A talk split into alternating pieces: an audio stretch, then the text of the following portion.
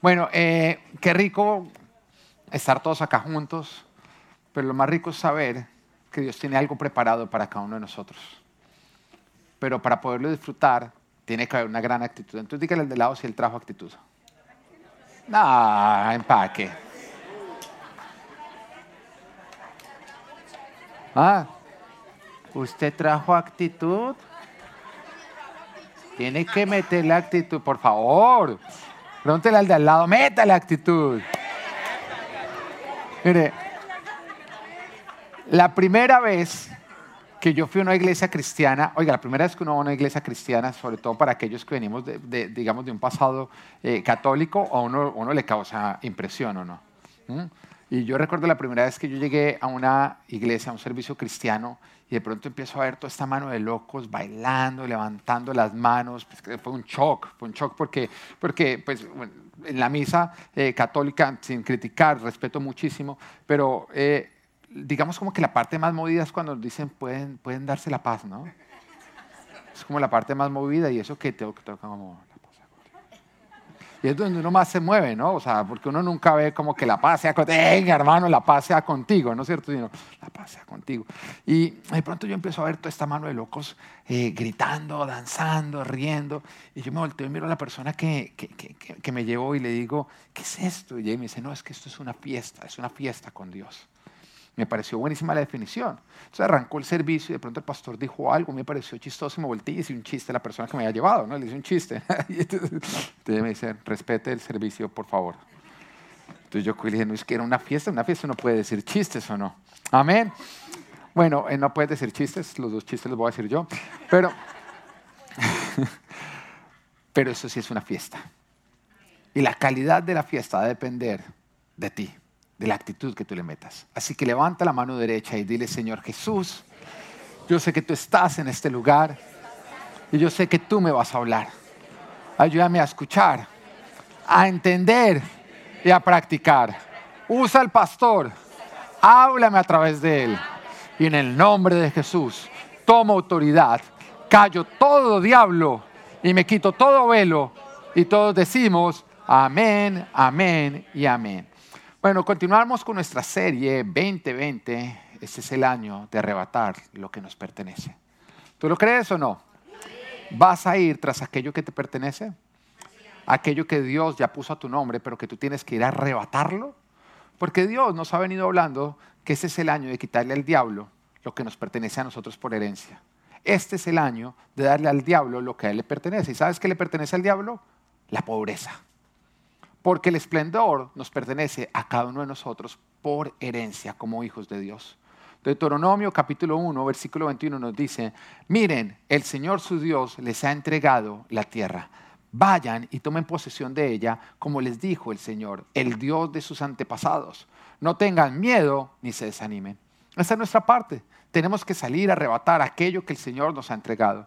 Y ponle ahí a este versículo aquello que el Señor te ha entregado a ti, pero que todavía no tienes en tus manos, pero que sí está escriturado a tu nombre.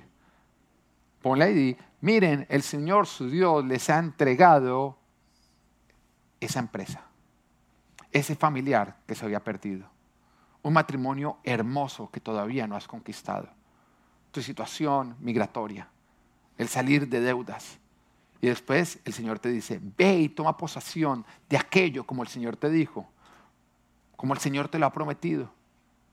Pero no, tengas miedo ni te desanimes.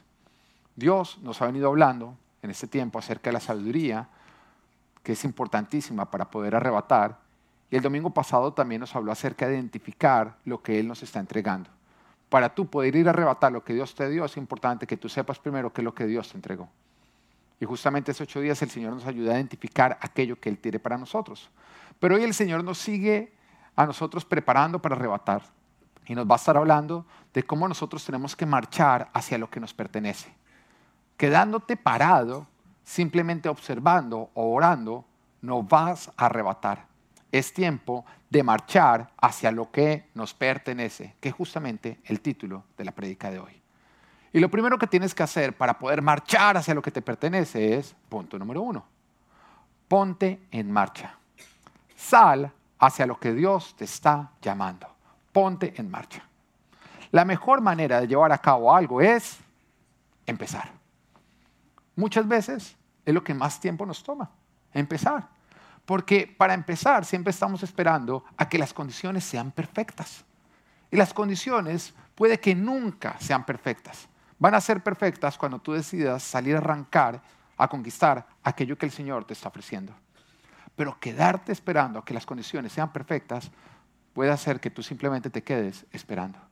Las personas que lo han logrado, las personas que han sido exitosas, las que han conquistado, no necesariamente han esperado que las cosas sean perfectas, las condiciones, sino que han decidido que las condiciones son perfectas cuando tú estás decidido y empiezas a marchar hacia aquello que el Señor tiene para ti. El libro de Josué nos cuenta cómo el pueblo de Israel entró a arrebatar lo que les pertenecía. El pueblo de Israel había estado durante muchos años en Egipto, pero en condición de esclavos. Así que el Señor les habló sobre una tierra que Él tenía para ellos, de cómo los iba a sacar de la esclavitud para llevarlos a una tierra que ellos poseerían. Sería propia, sería de ellos. Y una tierra prometiente donde fluye la leche y la miel. Así que ellos se animaron, salieron de Egipto, empezaron a caminar hacia la tierra, pero se encontraron con un extenso desierto. Y el problema del desierto es que lo único que tú ves es arena, arena, arena. Y lo que no ves es leche y miel. Solamente ves arena. Pero a ellos les requería caminar por el desierto, atravesar el desierto, vencer el desierto. Y para vencer el desierto tú necesitas fe. Si caminas por vista, te vas a desanimar en el desierto. Pero cuando tú caminas por fe, no basándote en lo que el desierto te está diciendo, sino en la promesa del que te está llamando, tú vas a seguir caminando a pesar de que solamente veas arena, arena y arena. Y por eso lo primero que ellos tuvieron que empezar a hacer fue aprender a caminar por fe. Varios de ellos murieron en el desierto porque nunca adquirieron estabilidad, caminar por fe entonces solamente desarrollaron incredulidad.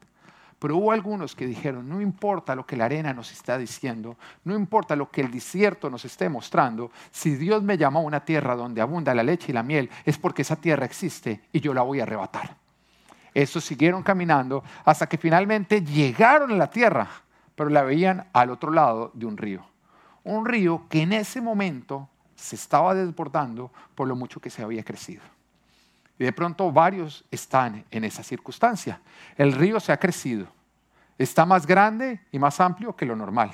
Y por lo tanto están mirando y diciendo, las condiciones no son las correctas. Este no es el tiempo de cruzar el río. Pero si tú esperas a que las condiciones sean perfectas, te puedes quedar esperando.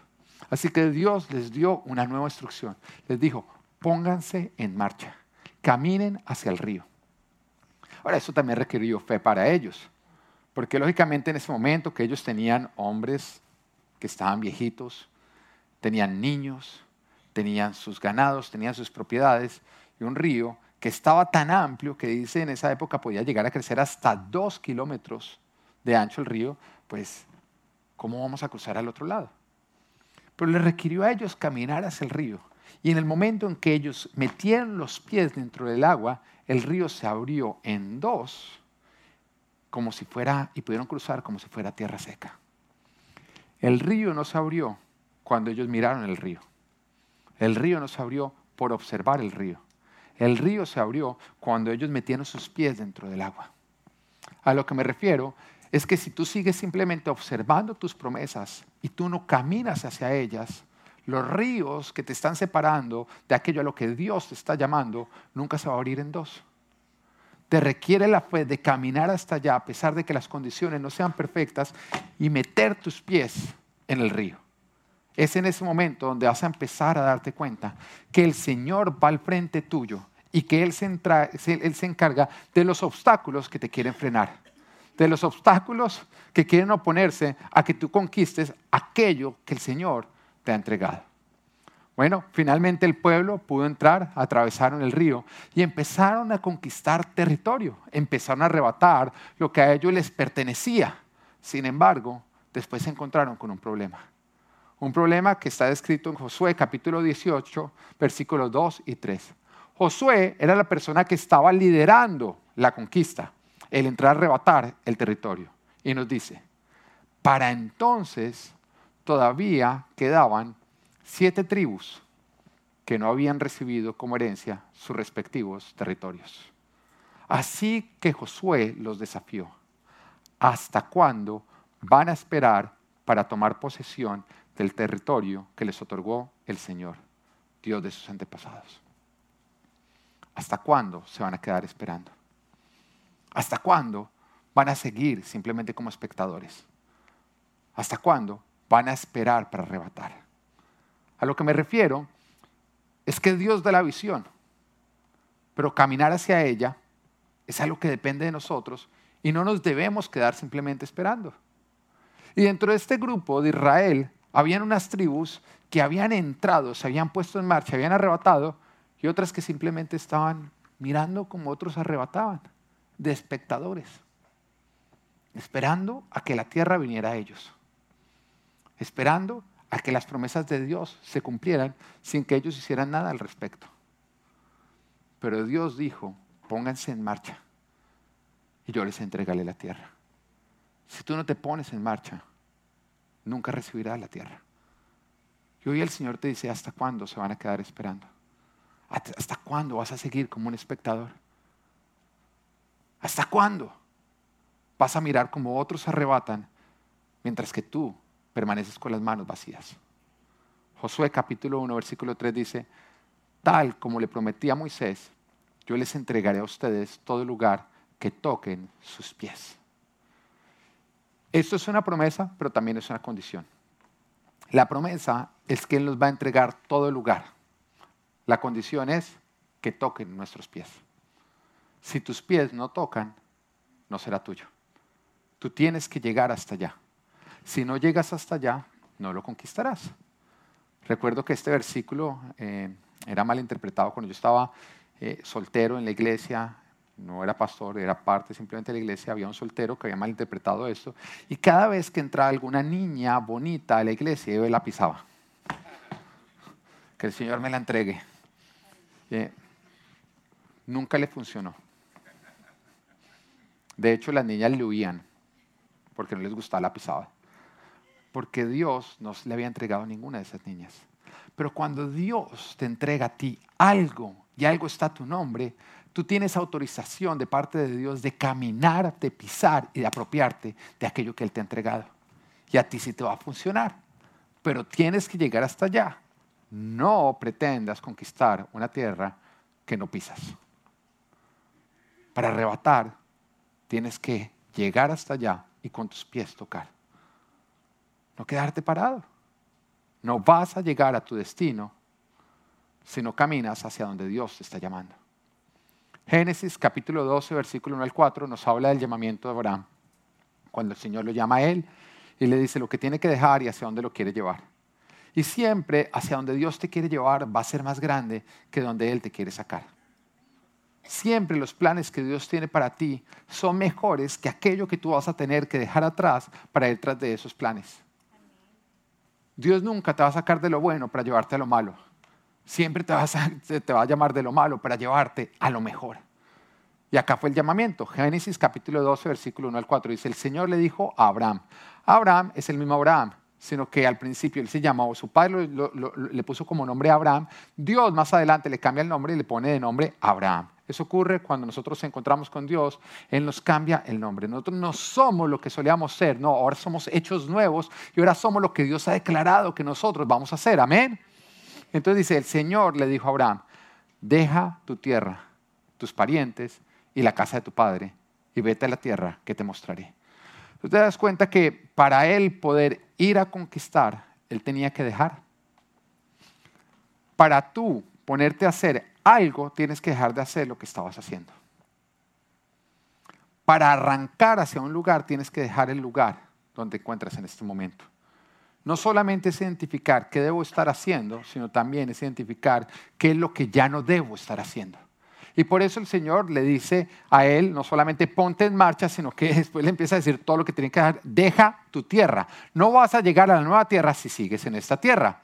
Deja tus parientes. No vas a ir a la familia que yo te quiero llevar si sigues acá insistiendo en tus parientes. Deja la casa de tu padre. Ustedes pueden decir, pero un ¿por qué lo quería sacar de todo eso? Porque su padre ya había muerto. Porque lo que él estaba dejando era muerte, una muerte la cual él no quería renunciar. Y hay veces que nosotros seguimos todavía en un pasado que está muerto e insistimos y por eso estamos dejando de ir a una tierra donde hay vida. No esperes que Dios te entregue lo que tiene para tu futuro mientras que tú sigues aferrado a tu pasado. Deja tu pasado muerto atrás y recibe la vida que Dios tiene planeada para ti. Y era justamente lo que el Señor le estaba diciendo, en este caso a Abraham. Le decía, para poder ir a la vida que tengo para ti, tienes que soltar la muerte. No puedes seguir llorando lo que no fue si quieres recibir lo que yo tengo para ti. Y después continúa diciéndole, haré de ti una nación grande y te bendeciré. Era mayor que lo que él estaba dejando o no. Haré famoso tu nombre y serás una bendición. Bendeciré a los que te bendigan y maldeciré a los que te maldigan. Por medio de ti serán bendecidas todas las familias de la tierra. Esta es la promesa, esto es a lo que lo está llamando. Ahora, ¿qué tuvo que hacer Abraham para poder conquistar todo aquello? Nos lo dice el versículo 4. Abraham partió tal como el Señor se lo había ordenado. Tú tienes que partir. Tienes que salir. No vas a llegar al destino que te está llamando mientras que insistas en el lugar de donde Dios te quiere sacar. Tienes que salir. Tienes que moverte. No puedes insistir en lo mismo. Dios no te va a llevar a esa relación que Él te ha prometido mientras que tú insistes en la relación de la cual Él te quiere sacar.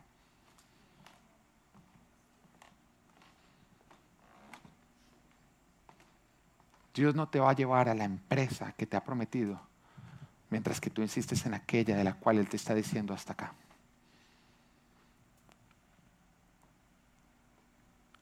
Para poder llegar a donde Él te quiere llevar, vas a tener que dejar el lugar del cual Él te quiere sacar. Pero algunas veces es como que tenemos lo que no es en nuestras manos y nos cuesta soltarlo por ir tras lo que sí es.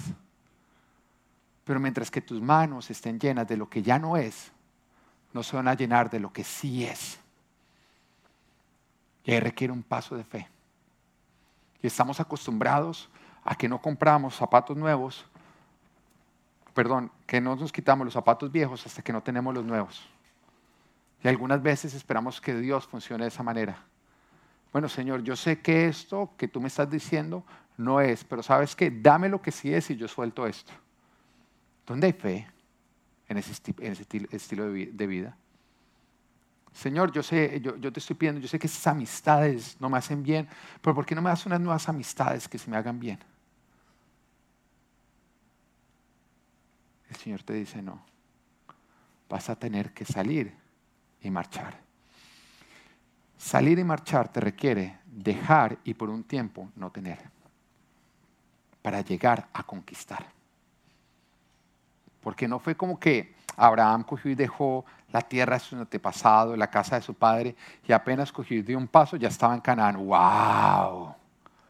No, tuvo que dejar y un caminar desprendimiento, donde lo único que él escuchaba era la voz que retumbaba en su corazón, a través de la cual Dios le hablaba y le decía, confía en mí.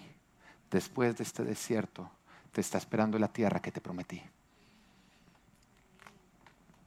Para dejar y obtener, vas a tener que caminar sin tener. Y eso es fe y es doloroso. ¿Qué hubiera pasado si Abraham hubiera identificado la visión, todo lo que Dios le dijo a él? Haré de ti una nación grande y te bendeciré, haré famoso tu nombre y serás de bendición. Bendeciré a todos los que te bendigan, bendeciré a los que te maldigan, por medio de ti serán bendecidas todas las familias de la tierra. Y él se hubiera quedado donde estaba. Y él no hubiera hecho nada al respecto. ¿Sabes qué hubiera pasado? Abraham hubiera pasado hubiera pasado a la historia sin haber arrebatado nada de lo que Dios tenía para él. Las promesas que Dios tiene para ti son cheques. Salir y marchar tras ellos es cambiarlos.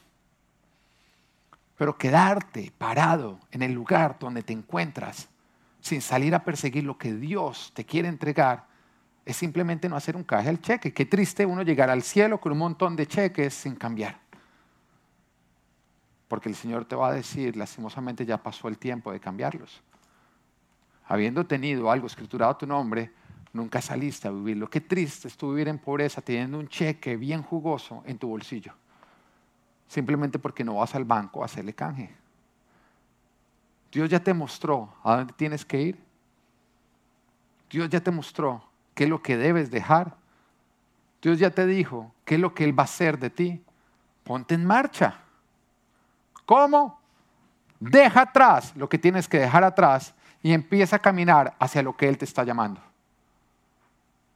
Porque también el caminar es lo que va a hacer de ti lo que Dios quiere hacer de ti. Te lo explico. Lo que tú estás dejando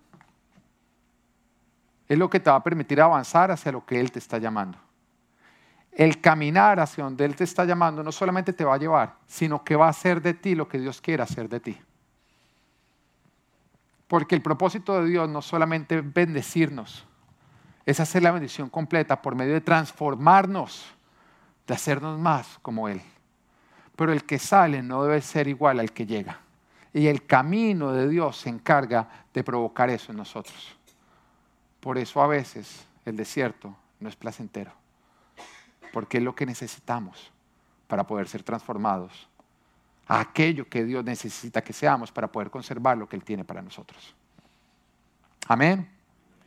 Ponte en marcha y sal hacia donde Dios te está llamando. Punto número dos. Define las disciplinas que necesitarás para arrebatar lo que Dios te está entregando. Y quiero acá, quiero asegurarme que ustedes han entendido. Lo primero es, tú ya identificaste qué es lo que Dios tiene para ti. Como ya identificaste, ya sabes qué es lo que Él no quiere para ti. Amén. Entonces, si ya identificaste en la dirección en la que tienes que ir y el lugar que tienes que dejar, ponte en marcha dejando y quedándote sin nada. Pero una vez que tú ya entiendes a dónde vas a llegar, tienes que definir las disciplinas que te van a permitir llegar. ¿Qué es disciplina? Disciplina es la capacidad que nosotros tenemos de autoexigirnos el hacer algo, queramos o no, con el propósito de alcanzar una meta. ¿Lo entiendes o no?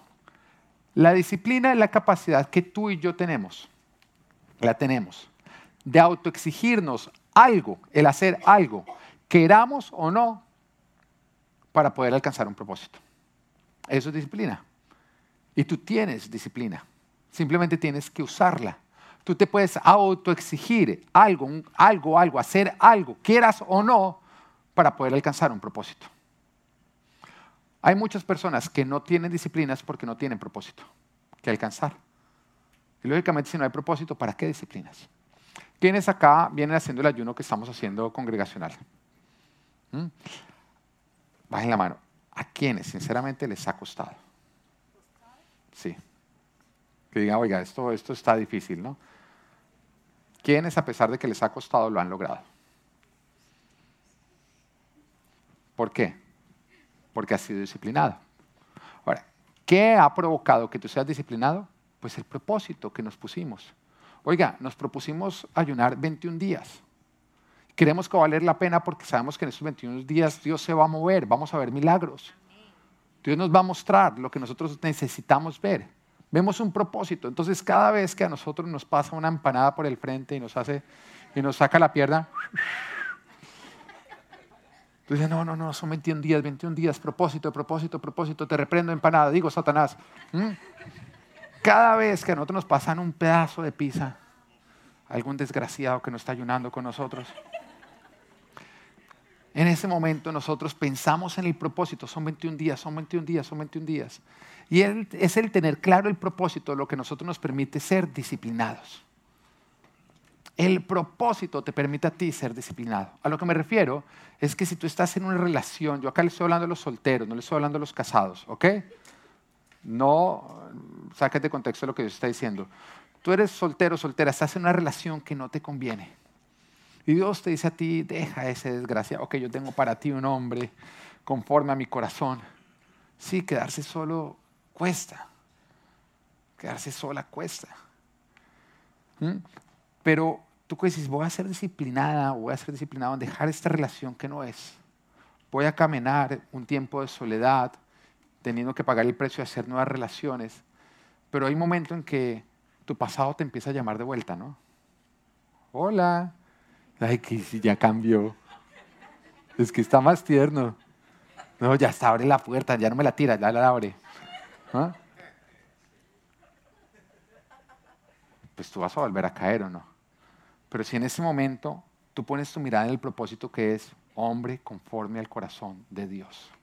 Eso es lo que Dios tiene para mí. Ahí vas a sacar la fuerza, coger ese momentico. No, yo voy a seguir caminando este desierto porque la tierra que Dios me prometió existe. Esa tierra existe. Dios tiene la tierra que todavía no ves, pero que ya oíste de su boca, que Él tiene para ti. Lo que Dios te dijo con su boca, Él lo llevará a cabo con su mano si tú sigues caminando en la dirección que Él te está llamando. Pero lo que te va a permitir a ti ser disciplinado disciplinada es poner tu mirada en el propósito y entender, haber definido las disciplinas que te van a llevar hasta alcanzar lo que Dios se ha propuesto hacer contigo. ¿Lo vas entendiendo? Habacuc 2.3 nos dice, pues la visión se realizará en el tiempo señalado. Marcha hacia su cumplimiento y no dejará de cumplirse. Déjalo por favor en pantalla. Eso es una promesa, pero hagamos una cosa, tomemos la segunda parte, dice, marcha hacia su cumplimiento y no dejará de cumplirse. Pues más bien, no marches hacia su cumplimiento. ¿Y qué continuaría? Dejará de cumplirse.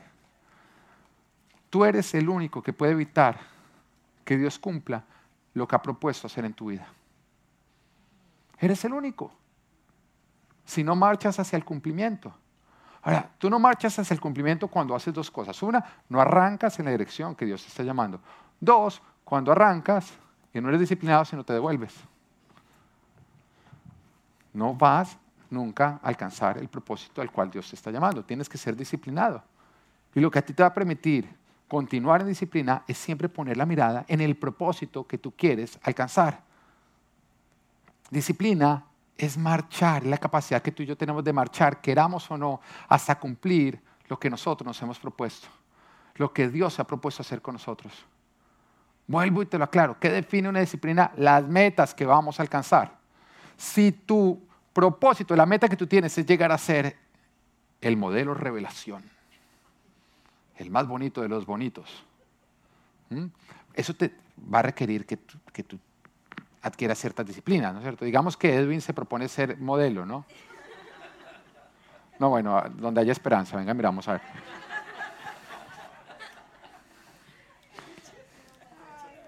No mentiras, Edwin, tú lo lograrías fresco. Estoy molestando. Bueno, entonces digamos que tú te propones ser el modelo revelación. Mire, usted le va a tocar, quiera o no, disciplinas alimenticias y disciplinas de ejercicio. Porque usted no se va a volver bonito simplemente porque quiere ser bonito. ¿Mm? Va a tener que pagar el precio. Ahora, puede ser que la genética le haya ayudado. Pero nacer con un don, con una habilidad, nunca te va a ayudar, a, llegar. Simplemente es como un impulso de donde tú arrancas. ¿Mm? Entonces, cuando tú miras a otro y no, es que se nació ya con suerte. No, nació con una ventaja que si no la aprovecha, se va a quedar en un potencial que nunca fue explotado. Porque si tú tienes un hijo que tú lo pones a jugar fútbol y desde el principio es, no, este chino, ¿qué tal la habilidad? O sea, nació con el don del fútbol. Y resulta que nunca lo explota, no es disciplinado. ¿Va a llegar a ser el mejor jugador de fútbol del mundo? No, pudo haber nacido con la capacidad, con el potencial para llegar a ser el mejor jugador de fútbol del mundo. Pero lo que va a permitirte a ti llegar a lo que te has propuesto no es donde tú arrancas, es la disciplina con la cual tú caminas hacia allá. Es la disciplina con la cual tú caminas hacia allá. Ahora, entiende algo, las metas que tú te has propuesto tienen que ser acordes a las disciplinas que tú te vas a autoexigir. Porque si tú quieres, por ejemplo, tú tienes una empresa de algo y tú quieres que sea la mejor de la región, pues amárrese los pantalones, porque va a tener que ser más disciplinado que el resto de los empresarios que les son competencia a usted. No solamente es decir yo quiero, es pagar el precio. Es pagar el precio. Y todo el que ha llegado sabe que no llegó gratis. Hay muchos que su deseo es llegar a ser empresarios. ¿Sabes por qué? Porque miran a ciertos empresarios y juegan golf entre semana.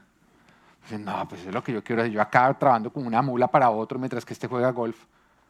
Y entonces entra con esa mentalidad de que yo quiero ser mi propio jefe para poder manejar mi tiempo. Y lo único que terminan siendo em, empresarios frustrados, fracasados. Si tú ves a un empresario que hoy en día puede jugar golf entre semanas, es porque un día hizo lo que tú no estás dispuesto a hacer. Yo puedo hacer lo que tú quisieras hacer. Fue disciplinado. Son las disciplinas las que a nosotros nos permiten avanzar hacia las metas. Y entre más grande tu meta, pues más exigentes tendrás que ser tus disciplinas. Ahora, si las metas definen nuestras disciplinas, ¿qué debe definir nuestras metas? La visión que Dios te ha dado acerca de tu vida, tu propósito, lo que Él quiere hacer contigo, lo que Él quiere para ti. Un ejemplo de eso, yo pienso en mi vida. Cuando yo me convertí al Señor, desde el principio, desde que yo arranqué, Dios me dijo que Él quería que yo fuera pastor. Apenas arranqué, Dios me dijo, yo quiero hacerte a ti un pastor. Pero ahí mismo yo, me emocioné, porque además el llamado de Dios siempre va a ser emocionante porque es, es, vivir aquello para lo cual tú fuiste creado. Tú nunca te vas a sentir más realizado que viviendo aquello para lo cual Dios te creó. ¿Mm? Por eso la voluntad de Dios es buena, es agradable y es perfecta. La voluntad de Dios para tu vida es buena, es agradable y perfecta. Es lo mejor que tú podrías llegar a vivir. Fue para lo que tú fuiste diseñado. Casarte con el hombre que Dios tiene para ti es bueno, es agradable y perfecto porque fue el hombre que Dios pensó para ti en el momento en que te creó. Y lo mismo, hombres. A mí me encanta hablarle a los solteros porque además, si toman buena decisión para casarse, se van a, evitar tantos problemas. ¿O no casados? Amén. Porque el soltero no, yo me quiero casar con quien sea, con quien sea, Señor, yo nada más te pido que, tenga dos ojos, no pido nada más. Bueno, uno, uno de vidrio acepto.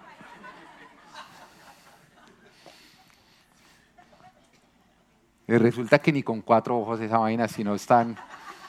Entonces me gusta mucho hablarles créanle a Dios lo que Él tiene. Lo que debe definir tus metas es la visión que Dios te ha dado, lo que Dios, te ha lo que Dios tiene para ti. Cuando el Señor me dijo a mí que yo iba a ser pastor, ahí mismo el Señor me dijo, me lo advirtió, me dijo, si tú vas a ser pastor, quiere decir que tú tienes que ser un líder. Y un líder es el que va al frente. Así que tendrás que autoexigirte de una manera ejemplar, porque las personas siguen a un ejemplo. De una vez me lo advirtió. Y es lo mismo que yo le digo al liderazgo. El que quiera aspirar al liderazgo de la iglesia tiene que estar dispuesto a autoexigirse más que el resto de la iglesia. Porque un líder que no se autoexige más que el resto no es un líder, es un tirano. ¿Sabes por qué? Porque su propósito no es estar arriba para servir a los de abajo, sino estar arriba para ser servido de los que están abajo. Y esas son las personas que más maltratan. Ahora, ¿tú para qué quieres subir? Porque todos queremos subir en lo que estamos haciendo. Ya sea en tu empresa, en cualquier área. De pronto tú quieres ser el mejor papá del mundo, el mejor esposo del mundo. En eso quieres subir. ¿Para qué quieres subir? Porque eso va a definir si tú subes o no subes. Ahora, si tú quieres subir para servir, te vas a tener que autoexigir. Si tú quieres subir para ser servido, eso te convierte en un tirano, que es fracasar sin ni siquiera haber empezado. Pero siempre en lo que tú quieres ser cabeza te tendrás que autoexigir, eso va a requerir disciplinas. Hombre, ¿quieres ser el mejor esposo del mundo? Alístese, prepárese, porque le va a tocar humillarse como ningún otro. Le va a tocar servir a su esposa mientras que el resto se la están dando de varones, de, ah, yo no me dejo en la casa. ¿Ah? Le va a tocar servir a sus hijos como ningún otro. Porque eso es lo que te va a convertir a ti en el mejor de los esposos. Cuando tú te disciplines más que el resto. Y vuelvo yo le digo, al liderazgo, les advierto, nosotros tenemos, por ejemplo, los líderes de ministerio, nosotros tenemos una reunión, todo el primer lunes del mes nos reunimos. Y esa reunión yo los hago venir, no hay excusa. El que uno viene por una excusa mayor, como una excusa mayor que es mi esposa eh, va a tener el bebé hoy, eh, pastor, y, me da permiso de ir a, a conocer a mi hijo. Yo lo pienso y después le digo, ok, pero la próxima reunión trae la comida. ¿Estoy exagerando, líderes, o no? Pero siempre los dejo ir a los nacimientos de los bebés. No, porque uno también tiene que tener corazón, ¿no es cierto? A lo que me refiero es que somos autoexigentes en coger y decir, mira, nada más puede ser un caso real, o sea, no puede ser me, me fui a pescar. No. No, Willy, no.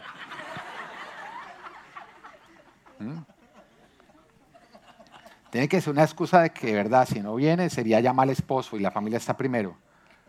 Pero aún cuando le toca, paga penalidad. A menos de que seas Juanca, porque Juanca llama a mi esposa y le da quejas, entonces no le toca pagar después, ¿no es cierto? Pero es una autoexigencia. Ahora, si, si no estás dispuesto a autoexigirte más que el resto, no esperes liderar al resto. Si tú no esperas ser disciplinado en lo que estás haciendo, entonces no te pongas en ese lugar. A mí, a mí me han llegado pastores, personas que quieren buscar la cobertura. Y recuerdo una vez una persona muy cercana, me dijo, yo quiero que tú seas mi cobertura. Y yo, ok, empezamos justamente con ellos y me di cuenta que una persona que no era disciplinada. Yo le dije, mira, ¿sabes qué? Yo no, yo no te voy a ayudar porque yo no creo que tú estés preparado para ser pastor. A ti te van a llegar personas que están desorganizadas en todas las áreas de su vida y tú no quieres organizarte. La única manera en que tú vas a poder liderar es mandando. Eso ya no te hace líder. Eso te convierte en un tirano. Si tú no puedes liderar con tu ejemplo, tú no eres un líder. La palabra lo dice en 1 Corintios, capítulo 11, versículo 1. Acá está escribiendo el apóstol Pablo. Y le está escribiendo a sus discípulos, a los que Dios le entregó, y dice, imítenme a mí como yo imito a Cristo. Mira cómo es el tema. Él les exige, imítenme a mí. Pero ¿a quién le está exigiendo más? A sí mismo. Porque me toca imitar a Cristo. Pero él sabe que si él no imita a Cristo, él no merece estar ahí. ¿Significa que el pastor es perfecto? No, para nada. Imperfecto como cualquier otra. Pero sí se espera que su disciplina sea conforme a lo que se ha propuesto. ¿Significa que los líderes son perfectos? No, pero su disciplina tiene que ser conforme a lo que ellos se han propuesto. Yo le digo a, los líderes, a, los que están acá en la alabanza, las personas, miren, las personas se aprenden la cara del pastor y de ustedes. Y a mí me ha pasado en, en muchos lugares que no imaginaría que yo estoy así caminando, cuando de pronto se me acerca alguien y, pastor, sí, yo ni idea quién es la persona. Pero uno siempre hace, hola, ¿cómo te va? ¿Ah? Y uno nada más piensa y dice, menos mal, ahorita no estaba alegando, no estaba haciendo esas cosas que... ¿ah? Entonces yo les digo a ellos, ustedes van a ser también muy identificados, tienen que comportarse de acuerdo a lo que ustedes están aspirando. Y si a mí yo me doy cuenta que una de la alabanza por allá está en una discoteca, aunque estuviera evangelizando, mejor dicho, pida. Sí. Pida trabajo ya en la, discoteca porque es el único sitio que va a poder volver a tocar o cantar. ¿Mm? de acuerdo a lo que... o no. Y, a mí me tocó. Hay ciertos lugares a los cuales yo no puedo volver. Cosas que me gustan hacer no las puedo volver a hacer. ¿Por qué? Porque aspiraba a ser pastor. Y con mi esposa, cuando nos invitaban a algo, algo, siempre decíamos, esto nos acerca a ser pastores o nos aleja. Y si nos alejaba, no lo hacemos. Si nos acerca, sí. les cuento algo pero acá entre nosotros, no me juzguen. ¿Ok? Miren, a mí algo que me encantaba, las alitas de Hooters. ¿Qué hago? Son ricas. ¿Sí o no? Pero, pero yo me ponía a pensar, y yo decía, oiga, ¿el pastor en Hooters? ¿O no? Aunque, aunque usted me llega un día, usted a no debería estar, pero llega usted a Jures y de pronto ve al pastor ahí echa alita. Uy, pastor, ¿y qué hace por acá? Aunque yo le dijera, vine a ver las alitas, de verdad vine a ver las alitas. Es la única presa que me interesa, no me interesa ni la, ni la pierna, ni la pechuga, me interesa la alita.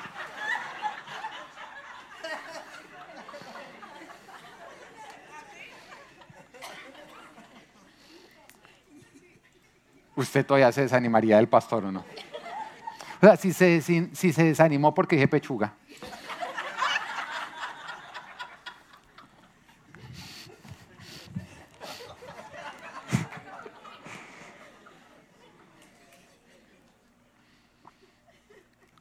Las disciplinas tienen que ser conforme a lo que tú te has propuesto ser. Y piensa en aquello a lo que Dios te está llamando, lo que Él quiere hacer de ti. Y siempre que Dios nos llama, nos llama a algo grande. Y por eso la disciplina, eso aquello que tú te tienes que autoponer, va a tener que ser exigente. Pero Dios te ha dado la capacidad de autoexigirte aquello que tú necesitas para alcanzar lo que Él quiere que tú alcances. El propósito de Dios para tu vida es alcanzable por ti. Dios no diseñó un propósito para ti imposible de alcanzar. Hace un tiempo atrás con mi esposa llamamos a una pareja que estaba en la iglesia en ese entonces, pero nosotros veíamos que como que no querían arrancar. No participaban en nada, dejaban las cosas botadas. Y un día estábamos cenando con ellos y, les preguntamos, a mí, bueno, ¿y ustedes saben qué es lo que Dios tiene para ustedes? Y en ese momento él se llenó de entusiasmo y dijo, claro, Dios a nosotros nos llamó a ser pastores. Y Dios a nosotros nos habló del ministerio que tienen como para nosotros grande, no era como el suyo, grande, grande, grande, grande. Y no, pues tengo el siguiente Billy Graham al lado mío. Pero a mí me sorprendía que ellos no estaban haciendo nada al respecto. De hecho, los veía en su, área profesional autoexigiéndose y tomando cursos y capacitándose y sacando el tiempo para eso, pero para el área ministerial no los veía, nunca había tiempo para el área ministerial. Y, no está mal, pero lo que me refiero es que si la visión era ministerial, ¿por qué solamente estaban desarrollándose en el área profesional? No tiene sentido. Es cuando cuando esto ocurrió, yo, yo les confronté, yo les dije, pero entonces ustedes, ¿por qué no están haciendo nada por desarrollar ese llamado? Y la respuesta de ellos fue, no, nosotros no lo vamos a lograr siendo como todos esos lambones que se la pasan allá en la iglesia. A mí me confrontó. Ahora, creo que Dios no los llamó. No, a lo mejor sí los llamó. Ahora, creo que van a alcanzar ese llamado. Si no se disciplinan, no lo van a llegar. Pero el tiempo que tú te tomas para autoexigirte una disciplina que tú necesitas, ese tiempo a medida que va pasando va chiquitando la visión. Puede ser que Dios te llamó cuando tú tenías 10 años y te dijo, yo voy a hacer de ti el mejor jugador de fútbol de la historia. Pero tú esperaste hasta los 20 años para empezar a autodisciplinarte, para desarrollar tu talento de fútbol, lastimosamente ya no vas a llegar a ser el mejor de la historia. Podrás ser el mejor de, no sé, de la cuadra, de tu casa, de tu cuarto, de los pantalones que tienes puestos. Pero el tiempo que tú te tomas para empezar a disciplinarte, para llegar a lo que Dios te está llamando, va haciendo que la visión se achique, no porque Dios la quiera achicar, sino porque tú decidiste desperdiciar un potencial que Dios había puesto en ti. Ya identificaste a dónde Dios te quiere llevar. Define las disciplinas que te permitirán alcanzar ese propósito. Lo cual nos lleva al tercer punto, todavía no lo muestras. Punto número uno. Dios te llamó a una tierra. Amén. Dios tiene algo nuevo para ti. Siempre que Dios te llama algo nuevo, tú debes identificar de qué te está sacando pueblo de Israel, los llamo una tierra que les entregaré por herencia. ¿De qué los estaba sacando? De Egipto. ¿Estamos? Abraham, tengo una tierra que te entregaré por herencia. ¿De qué lo estaba sacando en ese momento? ¿Mm? De la tierra de su padre. Pedro, ven que te haré pescador de hombres. ¿De qué lo estaba sacando? De pescar peces. Entonces, ya Dios te mostró lo que quiere hacer contigo, identifica lo que Él no te quiere a ti haciendo. Punto número dos. Una vez que tú ya identificas hacia dónde tienes que llegar, define las disciplinas que te van a permitir lograrlo, alcanzarlo. Pero también identifica las indisciplinas. Quiero usar nuevamente el ejemplo de la mujer que está en una relación que no es, Dios le ha dicho, deje a ese hombre que yo tengo para ti, un príncipe, ¿ok? Y aunque sigas besándose de sapo, nunca se va a convertir en príncipe. ¿Mm? Camines allá. Entonces, la disciplina dejo esta relación, empiezo a caminar en soledad mientras que Dios me va restaurando. ¿Cuál es la disciplina? No vuelva atrás cuando sienta soledad y el sapo la vuelva a llamar. Sea disciplinada. De hecho, cierre sus oídos, su Facebook, su Instagram, a todo para que el sapo no pueda aparecer. Porque usted no puede ir la voz de ese sapo sin voltearse. ¿Ok? Y eso le va a permitir usted llegar hacia lo que Dios le está llamando, esa disciplina. Piensa en las disciplinas. Número tres, ya una vez dejaste lo que no era, empezaste a caminar hacia lo que sí era, definiste las disciplinas que tú vas a hacer de una manera muy disciplinada. Y lo tercero es, persevera hasta llegar. Persevera hasta llegar. Persevera hasta llegar. No hay nada más triste que las personas que arrancan proyectos y los dejan botados a medio hacer.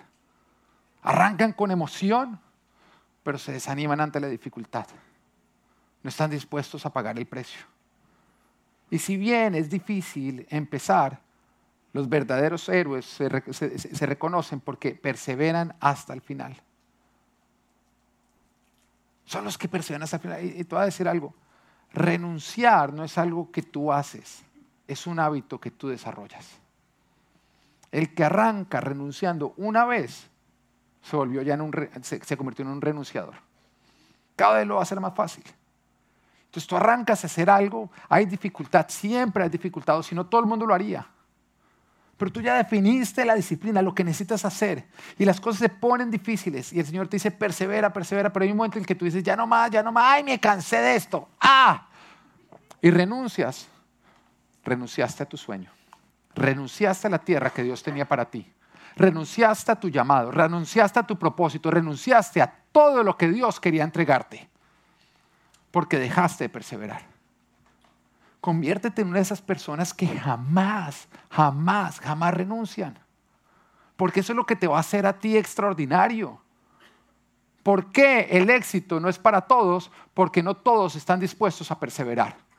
Y cuando tú estás por botar la toalla, cuando tú estás por decir no más, tú estás en la posición perfecta para decidir no ser igual que el montón, para decidir ser mejor que los demás, para decidir ser de los que no renuncian, sino perseveran. Estar tentado a renunciar es la oportunidad para ser mejor. Es la oportunidad para ser diferente. Es la oportunidad para ser extraordinario. Pero también es la oportunidad para parecerte a Dios. Filipenses capítulo 1, versículo 6 dice, estoy convencido de esto, el que comenzó tan buena obra en ustedes, la irá perfeccionando hasta el día de Cristo Jesús. ¿Qué es lo que nos está diciendo? Que nuestro papá, nuestro Dios, no deja las cosas botadas ni a medio hacer. Que lo que Él empieza, Él persevera hasta lograrlo. Y el proyecto más difícil que ya todos hubieran dicho yo hasta acá fui, eres tú. Soy yo. Porque de pronto otras personas nos han mirado y han dicho, no, no, no, no, y se han rendido. Pero Dios no. Él puso la mirada en nosotros y Él dijo, ¿sabes qué? Tú eres un proyecto que yo voy a sacar adelante. Yo no voy a renunciar a ti. Aunque los hombres renuncien a ti, yo no voy a renunciar a ti. Aunque tu padre y tu madre te dejaren, yo no jamás te dejaré. Yo seguiré insistiendo y seguiré perfeccionando mi obra en ti hasta la venida de Cristo Jesús. ¿Por qué no te pareces a tu Padre Celestial? Aquel que no te deja a ti votado a medio ser, te dice, no dejes votado lo que yo te he entregado a medio ser. Sigue perseverando, sigue insistiendo. Termina lo que empiezas. Leyendo el libro del pastor Raida, diseñador de tu futuro, me encantó ese libro. Él estuvo acá predicando hace un tiempo atrás y el libro lo estuvo vendiendo. Encantaría buscarlo porque no lo hemos podido encontrar para ver cómo lo pudiéramos poner a disposición de ustedes. Pero él hablaba o explicaba Mateo capítulo 7, versículos 7 al 8, que dice, pidan y se les dará, busquen y encontrarán, llamen y se les abrirá, porque todo el que pide recibe, el que busca encuentra y el que me llama, o el, que llama se le abre. Eh, él hablaba como, eso es una misma instrucción, yo siempre la veía como tres instrucciones diferentes, era como, pidan y reciban. Ah, bueno, pido y recibo. Y de pronto, busquen y encuentren, o llamen y se les abre como tres diferentes cosas que Dios nos estaba diciendo, pero realmente nos está diciendo una misma instrucción que se cumple, se lleva a cabo cuando hacemos las tres cosas. Y el Señor me hablaba, esta es la clave para arrebatar. Sí, lo primero que tienen que hacer es pidan. La oración es buena, sí, es depender de Dios. Cuando tú oras, tú dependes de Él. Y pedirle a Dios Depender de Él es algo que nosotros necesitamos. La oración es poderosa. Pero no termina en pedir, porque hay algunos que simplemente siguen orando, orando, orando, orando, orando. Cuando Moisés sale con el pueblo de Israel, llegan de pronto a una parte en que está el mar rojo al frente y de pronto se voltean y el emperador de Egipto salió con todos sus jinetes y su ejército acabar con ellos.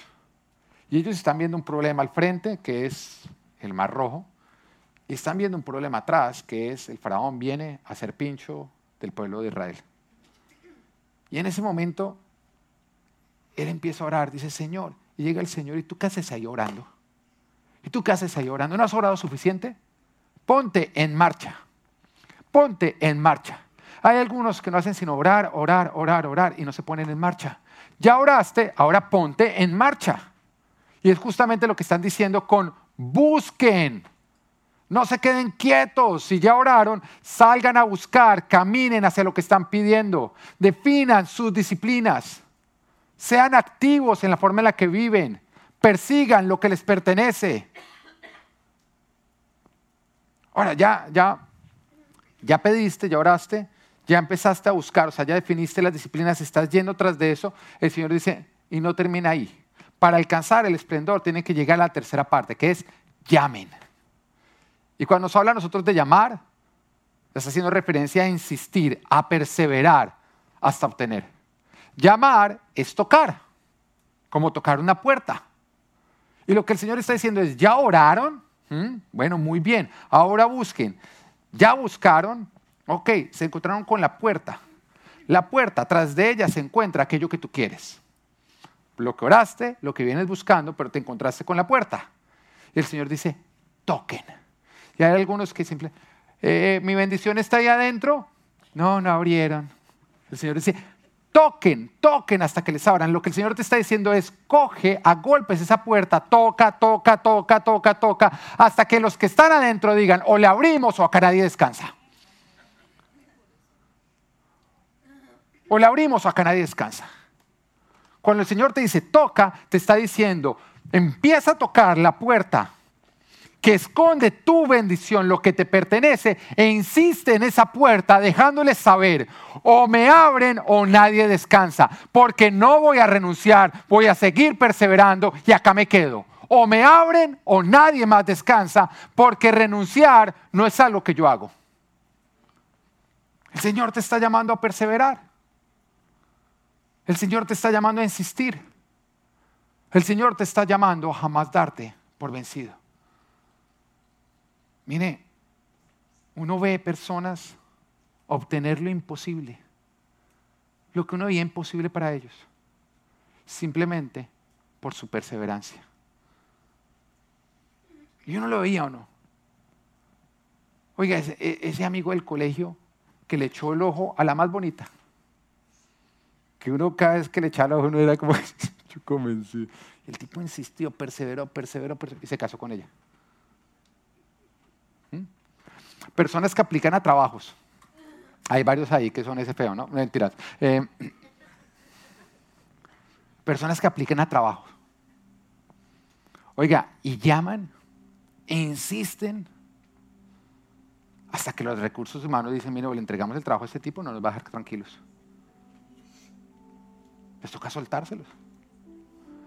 Además que todo el mundo quiere un empleado perseverante. Alguien que no se da por vencido. Alguien que cuando ve un reto, no lo ve como el obstáculo que le dice hasta acá llegas. No. Lo ve como aquello que le mete emoción. Que lo está retando a él. Que lo está probando. Esa oportunidad para pasar por encima de aquello que le quieren pedir el paso. Hace varios años atrás, antes de estar en el ministerio, tenía un jefe. Él era sueco, ya tenía una avanzada edad. Y un día, conversando con él, le pregunté, ¿qué es lo que tú querías hacer cuando eras joven? No estoy diciendo cuando eras niño, sino cuando eras joven.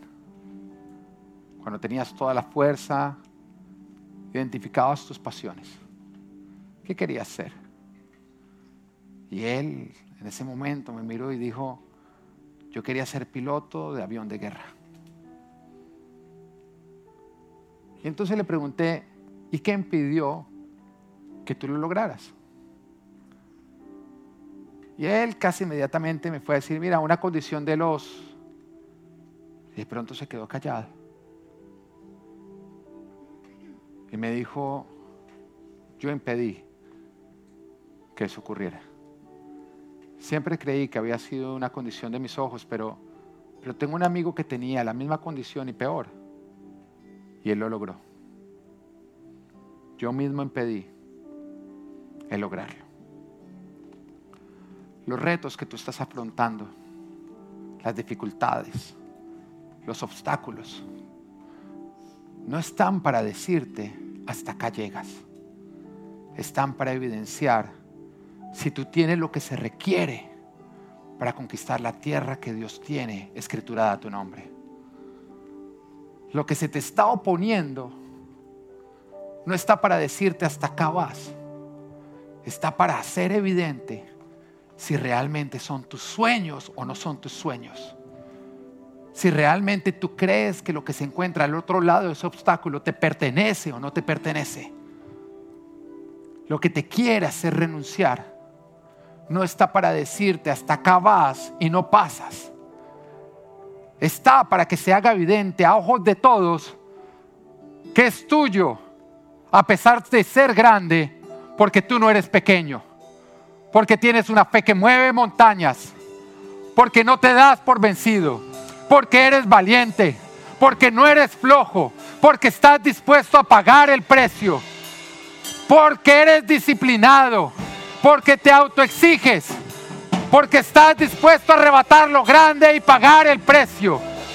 Todo lo que se te opone simplemente está para que se evidencie que tú eres un hijo de Dios y que Él no se equivocó en entregarte lo grande.